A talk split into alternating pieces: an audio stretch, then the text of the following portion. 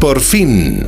A partir de que se me va el olfato y el sabor, eh, veo que las personas de mi entorno que les ha pasado lo mismo empiezan a recuperarlo y yo no recuperaba nada. Y bueno, y me iba dando tiempo y pasa un mes y no lo recupero. O hay muchos alimentos, muchísimos, que no me saben a nada o a casi nada muchos a nada. Y sí, mm, los que nos pasa esto comemos del recuerdo. Curioso que esto hasta que no te pasa es algo que ni, te, ni lo concibes y para lo que para unas personas puede ser anda, pues gente de tu entorno a veces que te dice, jolín, qué rabia, no, fíjate, no, qué rabia, no, es muy duro, es muy, muy duro. Esto si no lo vives, no, no sabes valorarlo hasta qué punto es de, de, de, jorobado ¿no? para, para lidiar con ello. Ella es Anaís, es una oyente de, Onda Cero, nos mandó este audio un día que estuvimos hablando, bueno, pues de, las secuelas del, COVID, ¿no? El long COVID, el COVID persistente, ¿eh? que estamos, pues como digo, a punto de cumplir eh, cuatro años después de todo lo que nos sucedió, todo lo que se vivió en el mundo. Y hay muchas personas, esas personas que a primera hora de la mañana decíamos, cerca de dos millones de personas invisibles en nuestro país, pues porque todavía no hay un, una cura, tanto como cura, sino mm, métodos de recuperación efectivos o bueno, a corto plazo que, que, den señales de que la cosa puede ir a, mejor. Y por lo tanto hay un montón de personas que viven pues con una fatiga inexplicable, un cansancio eh, repentino, con bueno, sin, sin olfato y sin gusto, como, como le pasa a Anaís. Y precisamente por esto nos queríamos centrar en, en qué pasa con todas estas personas. ¿eh? Pues eh, resulta que José Méndez es un economista de 50 años, que más tarde, después de todo lo que sucedió, se hizo presidente de la Asociación Madrileña de COVID Persistente.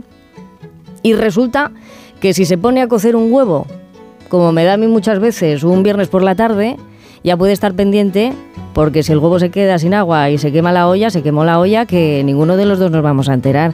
Querido José Méndez, ¿cómo estás? Buenos días, de luz y de color. Hola, muy buenos días, así es, así es. Eh, es, es, es, complicado, pero es así. He intentado coger un ejemplo muy, muy cotidiano, ¿no? Que... pero es que, es que me ha pasado me ha pasado cociendo brócoli. ¿Brócoli? Eh, sí, además eh, es curioso porque me, me, estaban diciendo cómo tenía que cocerlo eh, al teléfono y yo estaba al lado de la olla eh, y se me quemó el brócoli. Mira, más fácil. y no me enteré. Más fácil todavía. ¿A ti todavía te cuesta lo de poner la sartén y darle al, ¿cómo se llama? Al aspirador este, ¿cómo se llama? El, extractor, el de, extractor de humos. ¿Tú te acuerdas o, tienes que forzarte a, ponerlo? Muchas muchas veces eh, me lo ponen. Eh, tienes, tienes rescatadores, ¿no? Por detrás de, oye, ponme esto que... Sí, cuando... No, no, muchas veces eh, son, son quienes están alrededor de mí quienes se dan cuenta.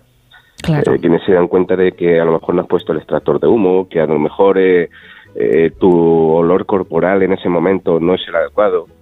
Mm fíjate, te pasan mil cosas, ¿no? Alrededor de esto. Te, llegas a, tener situaciones de, de, verdadero peligro. Sí. Eh, porque yo hace hace un par de años eh, se dejaron el gas encendido en la cocina del pueblo y yo estaba desayunando en la cocina y no me enteré. Entonces, eh, pues llegaron a tiempo y además había una ventana abierta. Eh, pero te podría haber pasado que no. Desde luego, ahí hubo sentido de la suerte, ¿no? En, falta de, todos los demás. Yo, yo he empezado contigo hablando, eh, José, con, esta cosa un poco cotidiana, simpática, que, bueno, tiene esa parte, ¿no? Pero la otra parte es la de, si recuerdas el, la última cosa que oliste, tú has vuelto a ese momento, porque casi hay que remontarse a 2021. Fíjate, yo, yo lo que pasa es que, que es, es muy atípico porque yo hago entrenamiento diario, de entrenamiento olfatorio diario. Entonces, hay veces que noto que huelo cosas. Eh, siento que huelo cosas. Eh, los botecitos estos que nos ponemos para, para oler con diferentes aceites, pues hay veces que siento que, que, que, noto que, que, pues que, lo, que lo vuelo, ¿no? ¿Y llevas mucho tiempo haciendo esto? O sea, lo de entrenar el olfato. Un año, un año y medio más o menos. Lo que pasa es que luego me, lo separas 30 centímetros y ya no lo vuelo. Claro. ¿Eh? Y, y, además eh, me lo pongo otra vez el mismo y ya no lo vuelo. Es como si fuera un recuerdo. No, no, sí, es una sensación muy extraña. Es muy extraña. Bueno, tiene un nombre, ¿no? Esto es la, la anosmia, que es una de esas eh, secuelas que, que, muchas personas eh, tienen, pero que no solamente eso, sino que en lo que es en, tu vida eh, te has ido dando cuenta en, estos últimos años que cada diagnóstico es distinto. Quizá crees por eso que no, no acaban de, de tomarse decisiones concretas para las personas con, con COVID persistente. Bueno, cada persona tiene una serie de, sintomatología diferente que es lo que ha vuelto medio loco al mundo científico, ¿no? Eh, al final te tienes que centrar en, en, sintomatologías distintas para, para, averiguar qué es lo que ocurre. Eh, se está avanzando mucho, pero no se llega a, a nada ni siquiera que palíe los problemas que tenemos, eh, que palíe la disautonomía, que palíe la, eh, los dolores neuropáticos, eh, la, fatiga eh, severa que, padecemos muchos de nosotros, la anosmia. hay gente que se va recuperando rápido cuando pierde el olfato, pero mucha gente lo perdemos y no y pasan los años y no, lo recuperamos. Mm. Ahí está el dato, ¿no? claro, te hace estar en un estado de alerta continuo eh, porque, porque te puede pasar algo, tú puedes tener un incendio detrás y no enterarte. Sí, sí, es que es así. Entonces, eh, es, es, es, una situación complicada, ¿no? Y no es, eh, no es la anormia el, síntoma más incapacitante, por así decir, pero, pero es complicado. Solo te das cuenta de lo que es cuando no lo tienes, cuando, cuando no tienes el olfato. Mm. Eh, eh, si, si tienes el olfato es un sentido más de los que tienes. Eh, tenemos cinco sentidos y entonces pues es uno más. Si quitas uno es complicado. Esto es lo que, lo que nos decía Anaís, ¿no? esta oyente de, de, Onda Cero, nos decía, bueno, a mí me pasa, alguna vez lo he dicho, que yo ya huelo por las orejas. O sea, yo escucho ponerse la cafetera y entonces automáticamente debe ser que pasa algo, no lo sé, ahora se lo voy a preguntar al doctor Joan Soriano, em, porque eh, em, ese hueco se rellena y de repente yo eh, sí huelo a café, aunque, aunque es, una, es una, una, mentira más grande que otra. Pero es verdad que esto sucede cuando escuchas las olas del mar y, y no es que estés oliendo ni a salitre, ni al ambiente de playa, ni, ni, a crema solar, ¿no? Pero sí te huele a playa.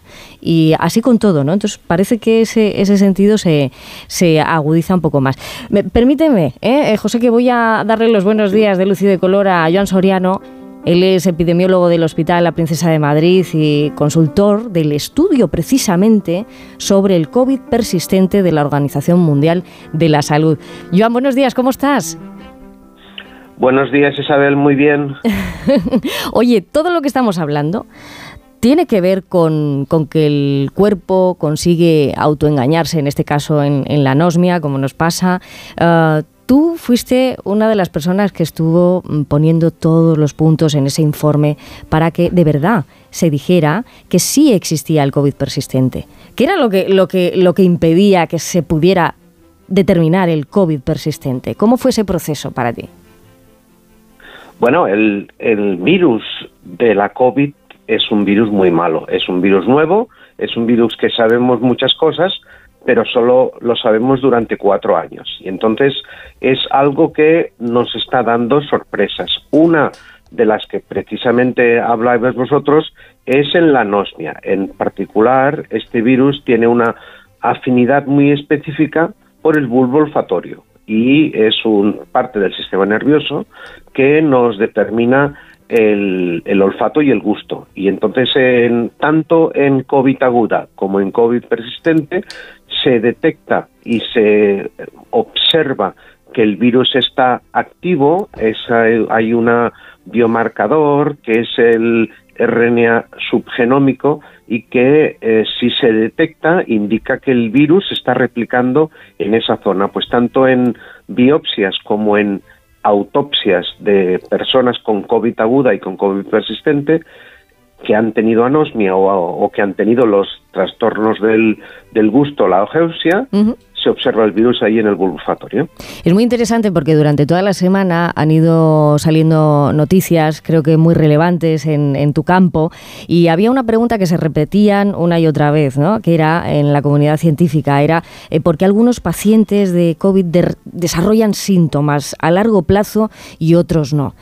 Esa es como la gran pregunta. Y después, ¿dónde está el fallo? ¿No? del sistema inmunológico que origina el COVID persistente.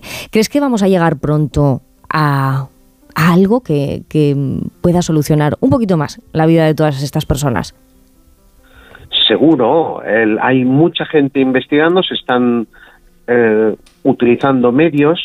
Ah, sin ir más lejos, la última semana tenemos uno de los primeros biomarcadores en sangre ¿Mm? de COVID persistente y en una de las revistas de más prestigio, en Science, hubo un, grupo de investigación suizo que detectó que el sistema del complemento, que es una parte del sistema inmune que ayuda en la, en la respuesta a, a las agresiones víricas y bacterianas, pues un incremento de las proteínas del complemento C5BC6 y una disminución de la C7 eran un muy buen biomarcador de la COVID persistente y de la gravedad de COVID persistente. Y entonces esto combinado con otros biomarcadores en suero, este grupo nos decía que están preparando un test diagnóstico, lo cual será una muy buena noticia, porque la mayoría de eh, definiciones que tenemos de, de COVID persistente, de long COVID, son definiciones por los síntomas. Mm. Y el tener un biomarcador pues nos eh, ayudará mucho a, por ejemplo, hacer mejores ensayos clínicos. Mira, me gusta muchísimo que hagas esta referencia a Science porque resulta que hay personas que tienen 30 años pero que han retrocedido en el, en el tiempo hasta tal punto de que, de que tienen una vida eh, de, una persona de 80. 80 eh, entendidos eh, los, los antiguos 80, ¿no? Que quiero decir, ahí hay una parte gerontológica del asunto, que incluso en, en ese artículo que tú dices se hacen la pregunta, ¿se debería considerar la evaluación cardiovascular precoz? Es decir, eh, sí, los pacientes eh, long COVID eh, tendrían que tener una revisión mm, de su corazón más eh, exhaustiva que, otros pacientes, ¿no? Es, otro punto de mira. Así es, el, el corazón también es otro de los órganos que es también un órgano diana en este síndrome posviral de, síndromes postvirales conocíamos muchos. Estaba el Zika, estaba el chikungunya, estaba algunos del virus de la hepatitis C, pero este en particular es malo. Y, bueno, ah, sabemos que alrededor de uno de cada seis o uno de cada siete de las pacientes que superan la COVID aguda desarrollan síntomas que al menos duran un año y en algunos estudios ya duran los cuatro años desde la primera ola que tuvimos de este virus y hay tres grandes fenotipos o tres grandes grupos de síntomas. Están los respiratorios, están los afectivos y luego están los cognitivos. Pero hay más de 200 síntomas diferentes y hay gente pues que tiene diferentes combinaciones y la verdad es que son muy invalidantes, eh, como nos comentaba José o hablabais de Anaís antes, estas eh, alteraciones del olfato y el gusto, cuando las sufres tú, son muy invalidantes. Pero es que hay gente pues tiene esta niebla mental o una tos o una dificultad de respirar prácticamente continua o estas alteraciones de la presión arterial cuando intentan hacer un mínimo ejercicio y eh, incluso pues tenemos el caso de niños que hace cuatro años no es que no puedan ir al colegio, es que no pueden jugar y esto pues claro afecta mucho a estos niños pero también a las familias, a los padres y los hermanos porque es algo que no habíamos visto antes. Muy interesante, ¿eh? porque eh, es verdad que resulta muy alentador el olvidar todo lo que ha pasado, pero ahí vosotros tenéis, eh, tenéis como digo yo, el, certificado de que hay que seguir, hay que seguir por este camino investigando y, viendo, ¿no? Hacer un buen registro de, las personas con COVID persistente, incluso niños, que está, este es un titular que, que nos deja el doctor Joan Soriano, epidemiólogo del Hospital de la Princesa de Madrid, además el consultor del estudio sobre el COVID persistente de la OMS. Joan, muchísimas gracias. Te agradezco que nos hayas puesto ya en, ese punto de partida bien bueno para seguir, seguir sabiendo más sobre estas dos millones de personas ¿eh? que, que están en ese momento. Gracias. Gracias Isabel, buenos días. Buenos días. Y José, supongo que nos quedamos con todos, todos esos, bueno, digo yo que qué puntos positivos, ¿no? ese test sanguíneo eh, que acelere pues, el diagnóstico precoz, estar pendientes del corazón, algo que, quieras transmitir, que bueno, que se nos haya quedado por ahí, pero que dices, esto es importante. pues, pues yo, agradezco mucho a, a Soriano sus, palabras y, el tema de los niños es, muy importante. De hecho, nosotros en la asociación, en Amacop, llevamos eh, varios meses buscando pediatra en la Comunidad de Madrid un pediatra que, pueda atender a niños con COVID persistente y no lo conseguimos. Entonces, eh, se lo agradezco mucho. Eh, nos quedamos con lo bueno. Después de dos años y medio con, en mi caso, y cuatro años en el de muchos compañeros, eh, yo no sé con qué quedarme, de verdad. es, es, una... te cambia la vida. Entonces, si te quieres quedar con lo bueno, fantástico, pero... Pero hay mucho trabajo todavía, hay mucho trabajo. Eso es, hay mucho trabajo. José Méndez, muchísimas gracias. Te mando un abrazo onduladísimo ¿eh? y con olor a lo que más te guste, ¿eh? a ti. Que te llegue ese recuerdo, ese recuerdo sonoro. Pues muy, te lo agradezco muchísimo. Que paséis muy buen día. De verdad, son las 8.44, ahora menos en Canarias. Enseguida vamos a reflexionar con Sabino Méndez, pero no me quiero olvidar de todas esas personas que jamás han olido nada. Puede que muchos lleven estos últimos años sin olerlos, pero es que como él, no han olido nunca. Nunca en la vida he percibido olores de ningún tipo, ni agradables ni desagradables. Es decir, no sé a qué huele ni el tabaco, ni patatas fritas, ni la gasolina. Nunca, jamás en mi vida he distinguido ninguno de estos olores ni un poquito. Nada. Curiosamente me di cuenta pues bastante tarde porque es algo que pues uno va normalizando conforme crece, es decir, cuando tú no, nunca has olfateado nada ni has eh, sabido a qué huelen las cosas, pues sencillamente no te das cuenta. Lógicamente es algo que también influye en el gusto, es decir, como cuando estamos o cuando quien no sufre este tipo de afección pues está constipado y le saben las cosas como mm, mucho menos. Por fin, Isabel Lobo.